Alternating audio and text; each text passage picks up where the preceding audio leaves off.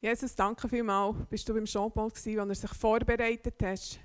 Du hast ihn umgeben mit dem Heiligen Geist, du hast sein Herz gefüllt und danke, Geist Gottes, redest du jetzt durch ihn zu uns. Bis gesegnet. Amen. Amen. Danke.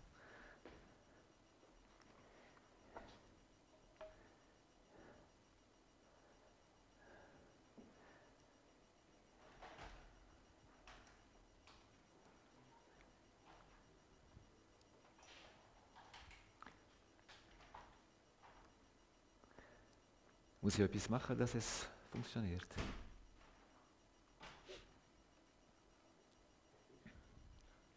Also ich musste lachen bei dem äh, Film, den wir gesehen haben. Ich habe nicht ganz ausverstanden, aber äh, ich, ich habe gefunden, ja, das ist wirklich super. Eigentlich äh, könnte ich bleiben hocken, das wird, es wird länger. äh, das, was wir gehört haben über, äh, über das Gebet. Äh, das ist wirklich äh, etwas, wo, wo, wir, wo wir erleben, oder was passiert in, in unser Leben und in unsere, in unsere Familie. Äh, beten, das ist, es ist göttlich, es stimmt, das ist ein Krampf. Wir, wir müssen es wollen. Äh, also, tut euch vorstellen, jetzt ein schönes Bild, äh, das man nicht sieht, vielleicht kommt es später. Das ist eine Hölle und äh, man sieht, es hat Licht und es ist ein Ort, wo man, wo man sich kann, verstecken kann. Als Kind hatte ich das gerne, wo wir so einen Ort hatten, wo wir uns verstecken konnten. Ich weiss noch, wir haben bei uns, äh, wo wir gewohnt haben, so ein äh, Schilf gehabt. Und da als Kind sind wir in diesem Schilf spielen. Und das war gut, gewesen, weil vom, vom Balkon, die Eltern haben uns nicht gesehen im Schilf. und das war aber unser Ort, geheimer Ort. Gewesen ein geheimer Ort, un lieu secret. So ist es geschrieben in meiner Bibel auf Französisch. Auf Deutsch heißt es äh, im Verborgenen. Das ist so äh, ein Ort, wo, wo man wohl ist, wo, wo man allein ist, versteckt und ja, es ist etwas Spezielles. Und ich werde äh, den Text lesen in Matthäus Kapitel 5, nee, 6, die Vers 5 und 6. Matthäus 6, Vers 5. Und wenn ihr betet, es ist Jesus, der redet, das ist im, äh, äh, in dem Predigt, den er gemacht hat auf dem Berg. Wenn ihr betet, sollt ihr nicht sein wie die Heuchler die gern in den Synagogen und an den Straßenecken stehen und beten, und sich vor den Leuten, um sich vor den Leuten zu zeigen. Wahrlich, ich sage euch, sie haben ihren Lohn schon gehabt. Wenn du aber betest, so geh in dein Kämmerlein und schließ die Tür zu und bete zu deinem Vater, der im Verborgenen ist. Und dein Vater, der in das Verborgene sieht, wird dir's vergelten. In diesem Kapitel Jesus redet von der religiösen Euchelei. Äh, es hat Leute, die Almosen geben aber äh, bevor das sie Almose machen, sie rufen Edith zu, der tut vor ihnen Posaunen spielen. Damit das alle Leute sehen, uh, das ist, das ist gut.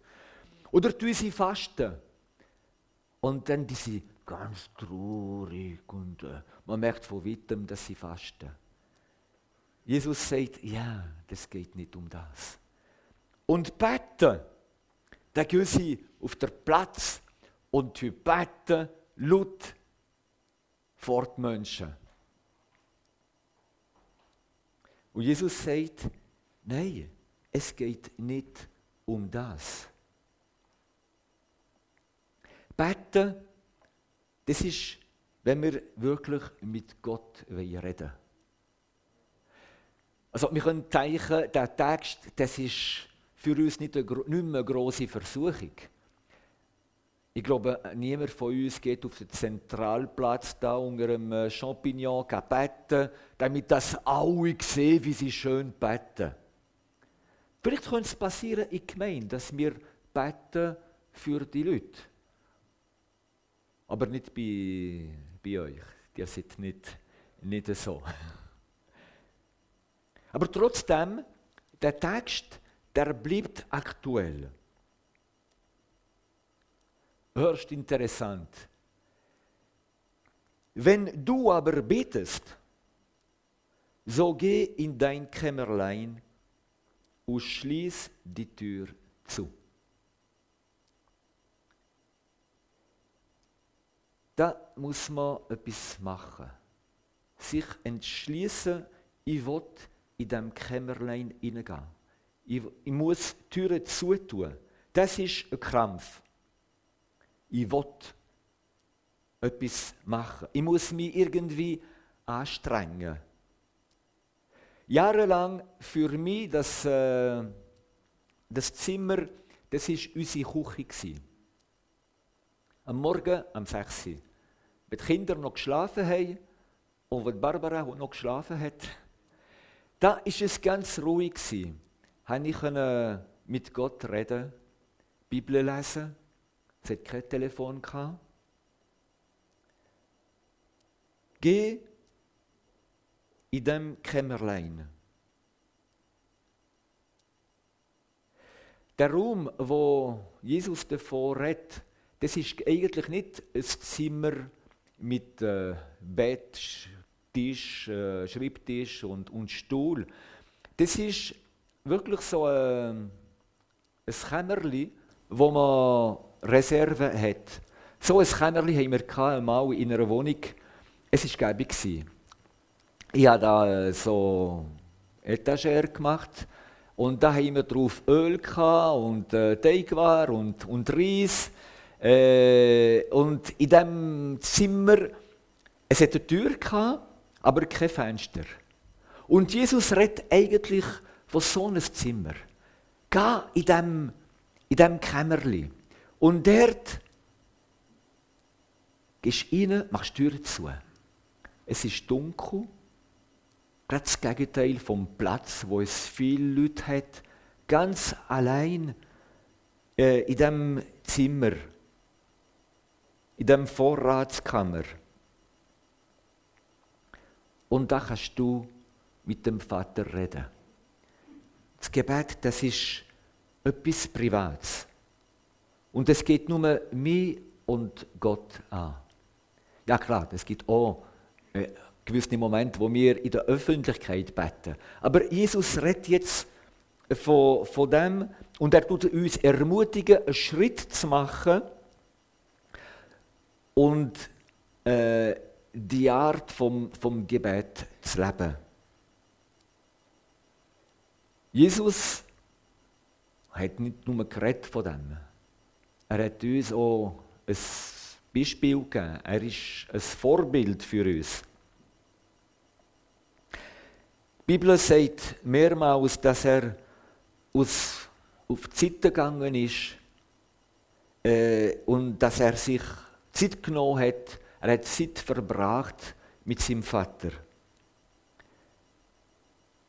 Und trotzdem, dass er so beschäftigt war. Es hat viele Leute, die zu ihm gekommen sind. Sie sie ihn hören. Die sind mit Leuten, die krank waren, oder sie sind selber krank waren. Oder einige haben gedacht, ja, wir könnten unsere Kinder zu ihm bringen, damit er sie segnen und das hat alle gestört, besonders die Jünger. Äh, die Kinder, die, die machen so Lärm, die Kinder. Es ist so gut, wenn wir sie rauf schicken oder? Da, sind wir ruhig, unter uns. Jesus war beschäftigt, aber er hat trotzdem sich Zeit genommen für allein sein mit seinem Vater. Ich lese zwei Vers. Der erste in Markus 1. Am nächsten Morgen stand Jesus vor Tagesanbruch auf und zog sich an eine einsam gelegene Stelle zurück, um dort allein zu beten. Dann ging er auf einem Berg, um ungestört beten zu können. Bei Einbruch der Nacht war er immer noch dort ganz alleine.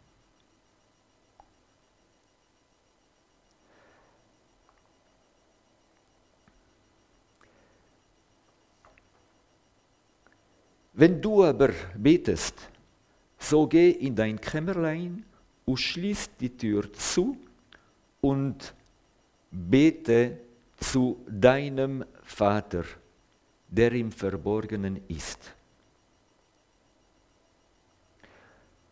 Zu, zu wem tut Jesus beten?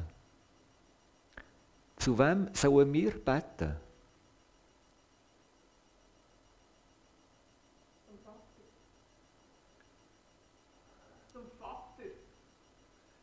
Hat jemand eine längere Antwort?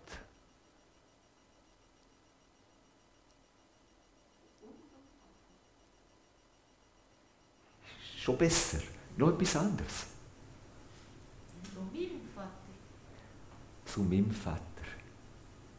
Meinem Vater. Jesus sagt, zu deinem Vater. Wenn ich da in dem Kämmerli bin, ich rede zu meinem Vater. Es hat eine persönliche Beziehung zu meinem Vater.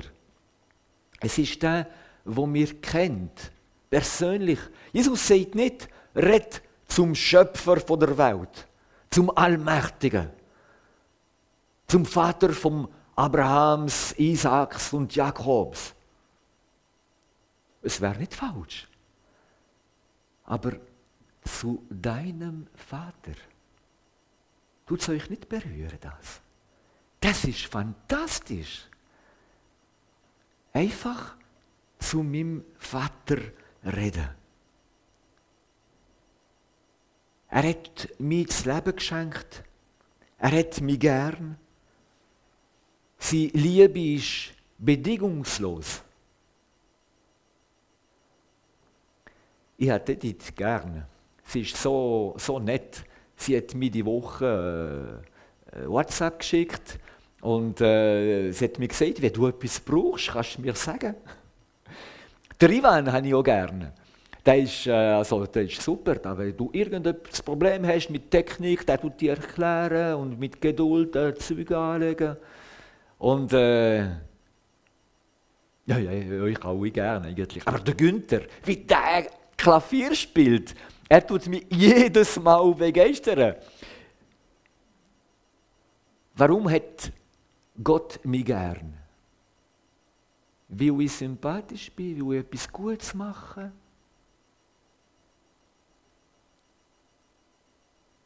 Er hat mich gern, weil ich bin einfach sein Sohn.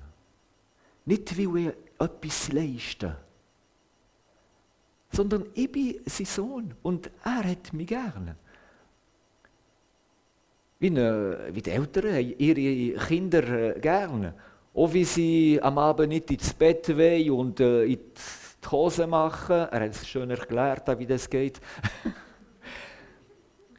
Wir haben sie gleich gern, weil das sind unsere Kinder. Und Gott hat mich gern, weil er ist mein Vater und ich bin sein Sohn. Es hat so eine eine tiefe und persönliche Beziehung, intime Beziehung.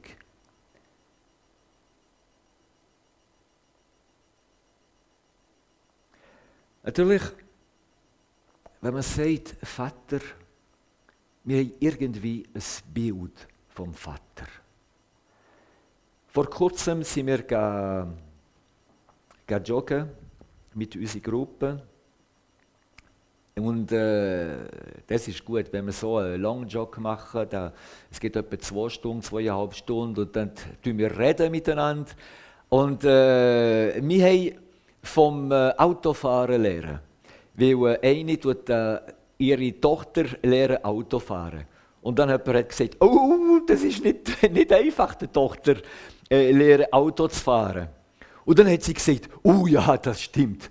Wo ich mit meinem Vater gelernt habe, das war ein Schreien und ein Mögen in diesem Auto. Und nachher habe ich mir überlegt, wo ich gelernt habe, Autofahren mit meinem Vater, er hat nie ein Wort lauter als, als der andere. Der war immer ruhig. Sogar als ich mal frontal in einem Mauer hineingefahren bin. der ist ruhig geblieben. Er hat mir nie einen Vorwurf gemacht wegen dem. Natürlich, wenn ich vom Vater rede, habe ich sicher ein anderes Bild als unsere Jogging-Kollegen. Äh, was ist richtig? Wie ist eigentlich der Vater? Jesus hat, gesagt, hat gewusst, dass wir so manchmal ein komische Bilder könnten haben vom Vater. Und so hat er uns äh, eine Geschichte erzählt von einem Vater. Ein Vater, der zwei Söhne hatte. Und einer, ja, das war ein Schlingel. Und eines Tages, der hat wirklich, nein, also so etwas macht man nicht. Er hat einfach das Geld und fort wollen. Und der Vater hat ihm Freiheit gelassen. Er hat ihm nicht gesagt, das kommt nicht in Frage. Ich bin der, der zahlt und du bleibst da. Nein, er hat ihm das Geld gegeben und er hat die Freiheit gegeben, fortzugehen. Der Sohn hat alles verloren und der Vater, man merkt, dass er seinen Sohn immer noch gern hatte und er hat auf ihn gewartet. Gewartet. Ziemlich lang. Und eines Tages, als er am Warten war, ich tue mir so vorstellen, er äh, so schauen in der Weite. Plötzlich sieht er jemanden, der läuft wie sein Sohn. Das könnte vielleicht, und nachher tatsächlich, es ist sein Sohn. Und er tut springen zu ihm zu und tut ihn umarmen. Er hat nicht gesagt vom Gestank davon, von der Säue und so Sachen. Er hat ihn einfach umarmt. Und nachher hat er gesagt, er hat ihm Kleider gegeben, neue Kleider und äh, Ring und neue Schuhe. Und er hat gesagt, wir müssen ein Fest machen. Das ist der Vater. Er will ein Fest machen. Und warum tut Jesus das erzählen? Für uns erklären, wie der Vater ist. Unser Vater. Es ist einer, der Fest machen will. Der Freude hat. Der Freude hat an uns. Und dann bekommen wir, bekommen wir ganz ein anderes Bild vom Vater. Und irgendwie, ja, möchten wir gern zu dem Vater gehen. Und mit ihm festen und mit ihm Zeit verbringen. Jesus sagt sogar, der Vater, man kann ihm einen anderen Namen sagen. Abba. Das heißt Papa. Oder wie tut ihr, wie hat ihr euer Vater äh, gesagt? Früher. Hey, wie, Edith, wie heißt Vater? Papi. Oder? Vati. Das ist etwas, ja, irgendwie, Jesus sagt, kann zu, zu Gott, zum Schöpfer, zum Allmächtigen sagen, Vati. Äh, ja, das, das ist Abba, Vater. So etwas Persönliches. Wir sollen in diesem Zimmer gehen und der Vater, mein Vater, der ist schon da. Ist das nicht fantastisch? Er ist schon da, er wartet. Ich tue mir nicht vorstellen, so in einem Foto und er hockt da und er wartet. Ja, wenn wird Jean-Paul eigentlich kommen? ich bin da, ich bin parat, ich warte auf ihn. Und wenn ich gehe, der ist da. Der Vater, er, ich habe zu ihm rede, deinem Vater, der im Verborgenen ist, er ist in dem Zimmer. Er ist da. Er wartet. Ja, manchmal habe ich das Gefühl, er hört mich gar nicht. Das passiert uns manchmal. Wir, wir haben das Gefühl, wir beten, das geht bis zu Tiche oben und, und nicht weiter. Aber es ist nicht so. Jesus sagt, die Vater ist da und er sieht im Verborgenen. Er ist im Verborgenen und er sieht und er hört. Und ich will glauben, was Jesus sagt. Und wenn ich zu Gott rede, auch wenn ich manchmal vielleicht komische Gefühle habe, ich will glauben, nein, er hat gehört. Er ist da in dem Zimmer.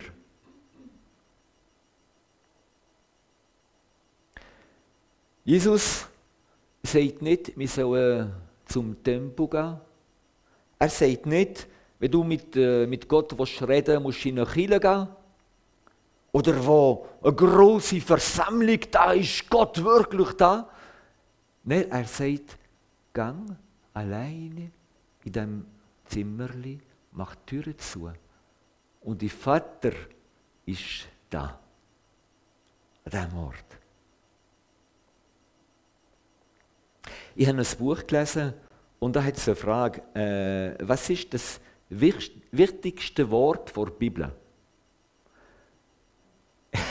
ich habe mir überlegt, ja, was ist das wichtigste Wort der Bibel? Was würdet ihr sagen?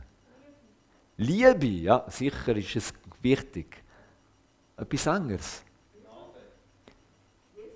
Jesus, Gnade. Erlösung. Erlösung. Herrlichkeit. Mhm. Herrlichkeit.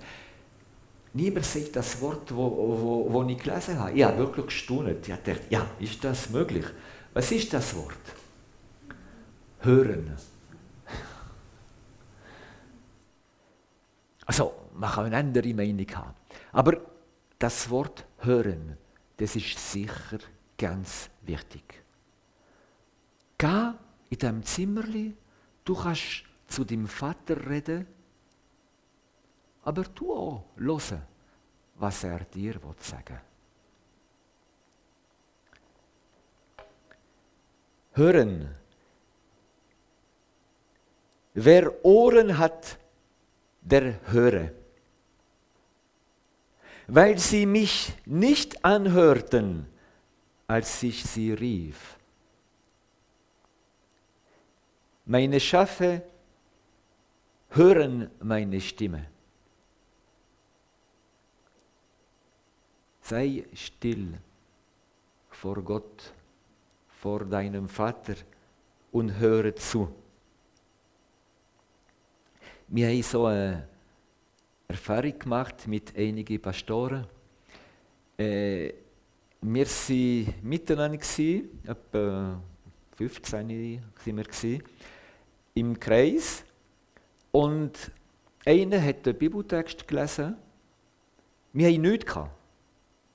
Keine Bibel, kein Schreibtisch, äh, kein, Schrift, äh, kein Bleistift, nichts.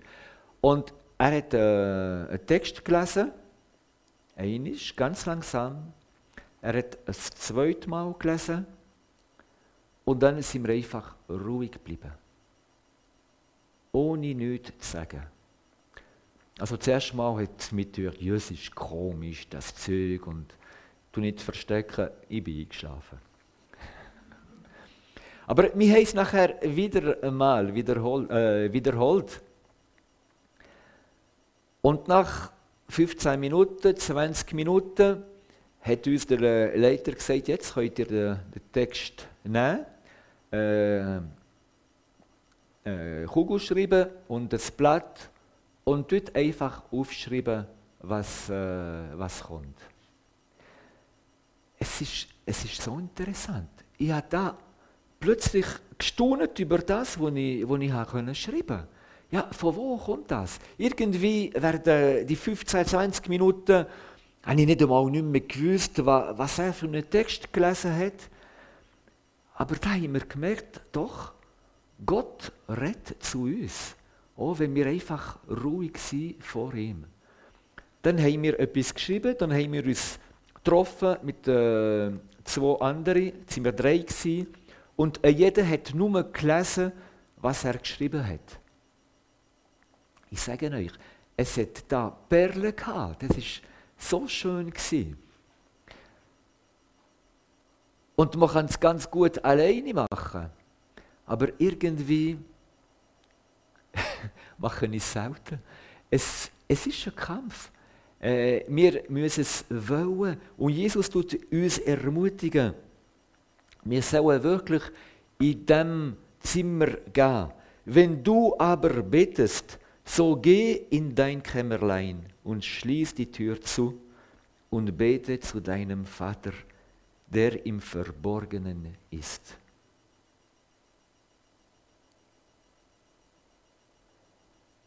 Jetzt könnten wir eigentlich eine Entscheidung treffen. Wenn, wir die, die Wörter von Jesus wirklich am Herz nehmen, wir könnten uns entscheiden, äh, das zu machen. Und vielleicht wäre es gut, wenn wir würden sagen, also an dem Tag, um die Zeit, ich will dort gehen und wirklich vor, bewusst vor dem Vater sein. Vielleicht macht ihr es schon jeden Tag. Aber vielleicht die Wörter von Jesus haben euch ermutigt, einen Schritt mehr zu machen. Es geht nicht um Leistung. Ich tue es wiederholen.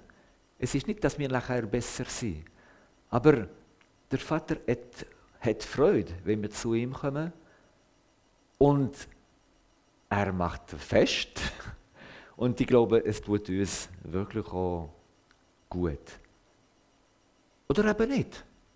Vielleicht das erste Mal werdet, ihr einschlafen. Oder ihr werdet auch auf Sachen teichen und das Gefühl haben, ja, es war nichts. Und das ist eben ein Krampf. Wir sollen persevere, äh,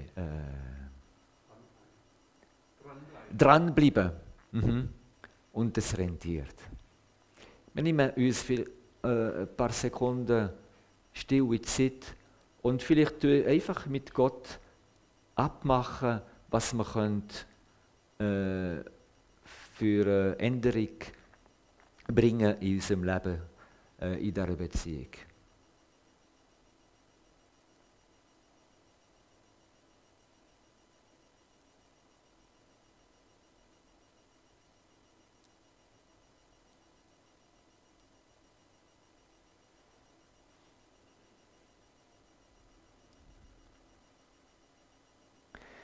Herr, ich danke dir vielmal, dass das Gebet nicht nur ein Zeug ist für die Sonntag, für, äh, für einen Gottesdienst, aber das ist wirklich äh, etwas für, äh, für jeden Tag. Eine Beziehung, die wir können haben mit unserem Vater.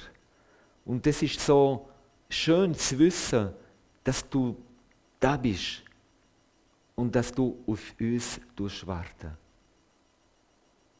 Herr, du hast auch gehört, die Entscheidungen, die getroffen worden sind, gerade jetzt. Und ich bitte dich, Herr, dass du segnen an jeden, der eine Entscheidung getroffen hat und dass du an jeden helfen, wirklich dran zu bleiben. Amen.